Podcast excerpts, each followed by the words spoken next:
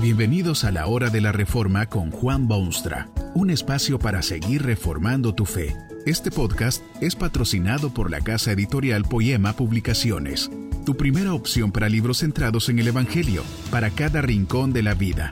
Para ver los nuevos libros de este mes, visita nuestra página www.poema.co. Ahora escuchemos a Juan Boonstra con el programa de hoy. Esta conferencia se titula El Cristo de los Malos y está basada en las palabras bíblicas de Lucas 7:41.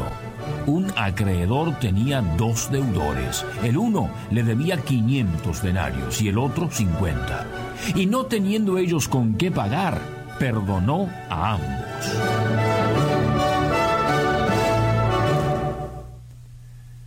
¿Prefiere usted la gente buena o la gente mala? ¿Sabía usted que los mejores cristianos son los peores humanos? Tal vez no ha oído gran cosa de Cristo, el Hijo de Dios que anduvo por este mundo hace un par de milenios. Vino desde el cielo a traer a este mundo una nueva religión, una solución inigualable al problema humano, a organizar una nueva humanidad. Lo curioso del caso es que este Jesucristo mostró marcado interés en la gente que los demás rechazaban completamente. Usted vive en un mundo totalmente distinto, un mundo que ha sido permeado por ideales decididamente cristianos y por eso le resulta difícil rechazar lo que sabe que se merece su apoyo. ¿Prefiere usted la gente buena o la gente mala? Si pudiese contestar esta pregunta sin peligro de exponerse o de que sepan su opinión, probablemente aún hoy en día prefiere usted la gente buena, decente, aceptable, respetable. Jesucristo tomó una actitud completamente distinta, radicalmente distinta. Se vio frente a mucha gente que se creía muy buena, de lo mejor, la crema de la sociedad, pero siempre que tuvo oportunidad hizo saber al mundo que Él era el Cristo de los malos. En cierta oportunidad fue Cristo a comer en la casa de una personalidad de su tiempo, hombre pudiente, respetado, decente, popular, de lo mejorcito. Y llegó también allí una mujer que era de lo peor, una pecadora de la ciudad, notoria por toda la comarca, mala mujer. Fue esta mujer quien dispensó a Jesucristo honores que dejaron horrorizados al dueño de casa.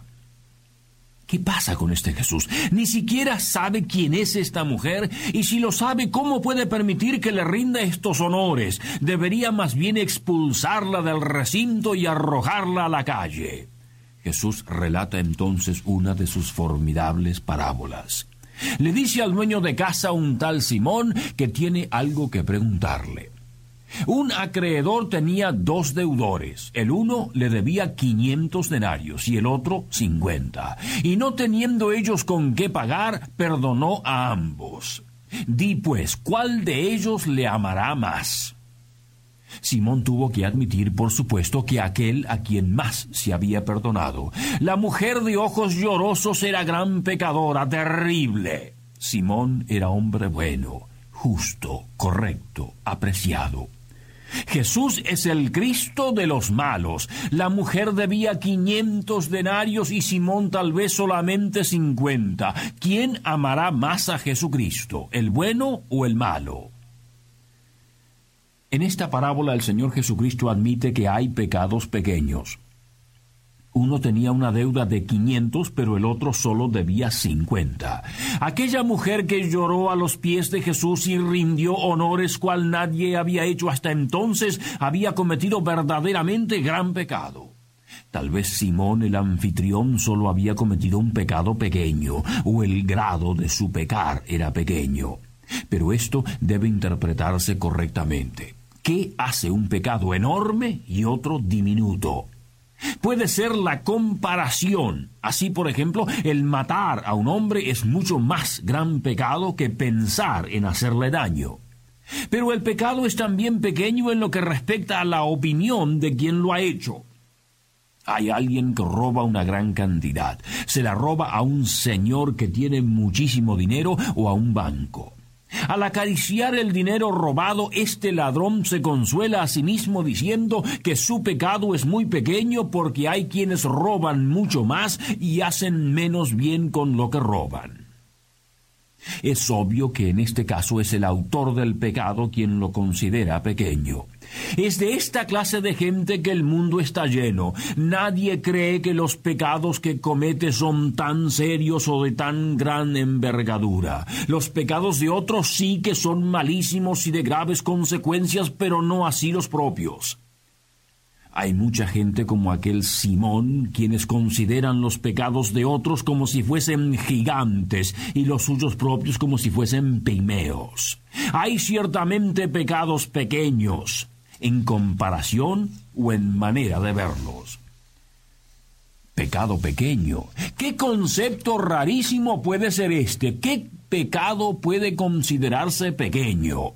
La verdad es que no hay pecados pequeños, aunque muchos así lo consideren. El pecado es desobediencia a Dios y a su ley, y toda violación de esa ley es quebrantamiento de una relación preciosísima y es ofensa de un Dios quien es perfecto y santo en todo sentido. Aún la más leve desobediencia es enorme, si no por su pequeñez al menos porque ofende a Dios. También se ve en esta parábola de Cristo que cuando el pecado es poco o pequeño, poco es el perdón que se dispensa o se recibe. Muchísima gente no sabe de Cristo ni quiere saber porque consideran que su pecado es muy pequeño, es muy poco, y que no tienen necesidad de hacer una visita a un Salvador como Jesucristo. Están agradecidos que hay un Salvador así porque hay gente muy mala en el mundo para quien está el Salvador es la única esperanza. Ellos mismos, sin embargo, no necesitan tal salvación porque, bueno, sus pecados son muy pocos y pequeños. ¿Sabía usted que esta es la esencia del cristianismo?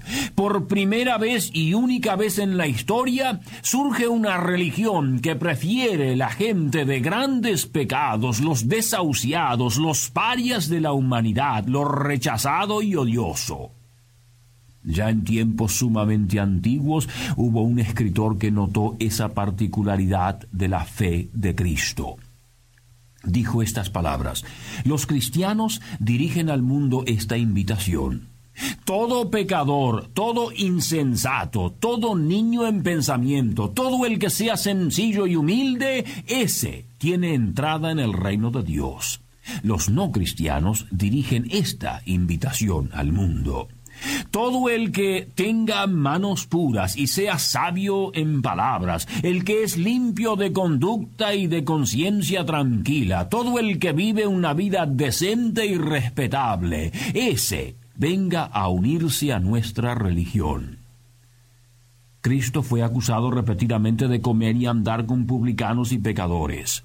Sus contemporáneos no podían aceptarlo porque tenía interés en la gente que ellos consideraban perdida y condenada al juicio eterno. ¿Sabe usted qué dijo este Cristo cuando alguien lo reprendió por su conducta? Los sanos no tienen necesidad de médico. Cuánta verdad y cuánta ironía en esas palabras. Si usted se cree tan bueno y tan santo y tan justo que su pecado es insignificante y pequeño, bueno, no necesita de Jesucristo para nada. Tendrá que arreglar su problema eterno de alguna otra manera, porque Cristo es el Cristo de los malos. Los reos, los condenados, los expulsados del mundo, los desesperados, los que se hallan en el fondo del abismo espiritual, para ellos Cristo tiene grandes cosas, porque su pecado enorme como es pesado y aplastante, Cristo se deleitará en quitarlo de sus hombros, arrebatarlo de su alma y llevarlo sobre sí mismo en amor que jamás comprenderemos. Quien se cree justo y bueno y mejor que los demás no puede esperar refugio, sostén o solución en Cristo Jesús. Él es el Cristo de los malos y no el médico de los que están sanos.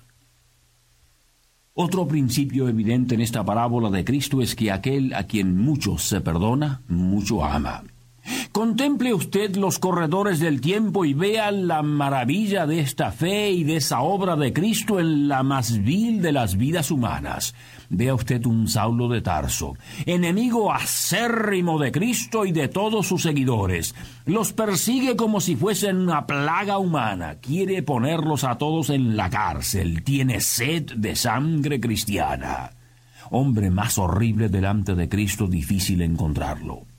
Pero Jesús le perdonó su enorme pecado total e incondicionalmente. A partir de ese momento la vida entera de San Pablo fue un altar de devoción al Dios que en su gracia lo había perdonado. Por ese Cristo estaba contento de verse en prisión, de ser burlado, de dar testimonio ante reyes y gobernadores y aun emperadores de su tiempo. Allí está un San Agustín, degenerado al punto de que su madre oró por él durante años y años. Dado a los placeres de la carne en todo su efímero esplendor, llegó a los niveles más bajos del pecado humano. Pero Jesucristo le perdonó su enorme y terrible pecado y llegó a ser uno de los grandes pilares de la Iglesia de todos los siglos, el Cristo de los malos. Si usted quiere ser buen siervo de Jesucristo, tendrá que verse primero en el horror de su pecado y maldad. Solo en ese caso puede Cristo ayudarlo, porque Él es el Cristo de los malos. Tal vez usted no le debe 500, pero 50 seguro que sí. Los mejores cristianos han sido los peores humanos. Que este mensaje nos ayude en el proceso de reforma continua según la palabra de Dios. Si quieres profundizar en la exposición bíblica, puedes buscar más recursos en www.poema.co. Allí encontrarás libros que te ayuden a entender la palabra de Dios y aplicarla a tu vida. Poema, el Evangelio para cada rincón de la vida. Nos vemos en el próximo episodio de La Hora de la Reforma con Juan Bonstra.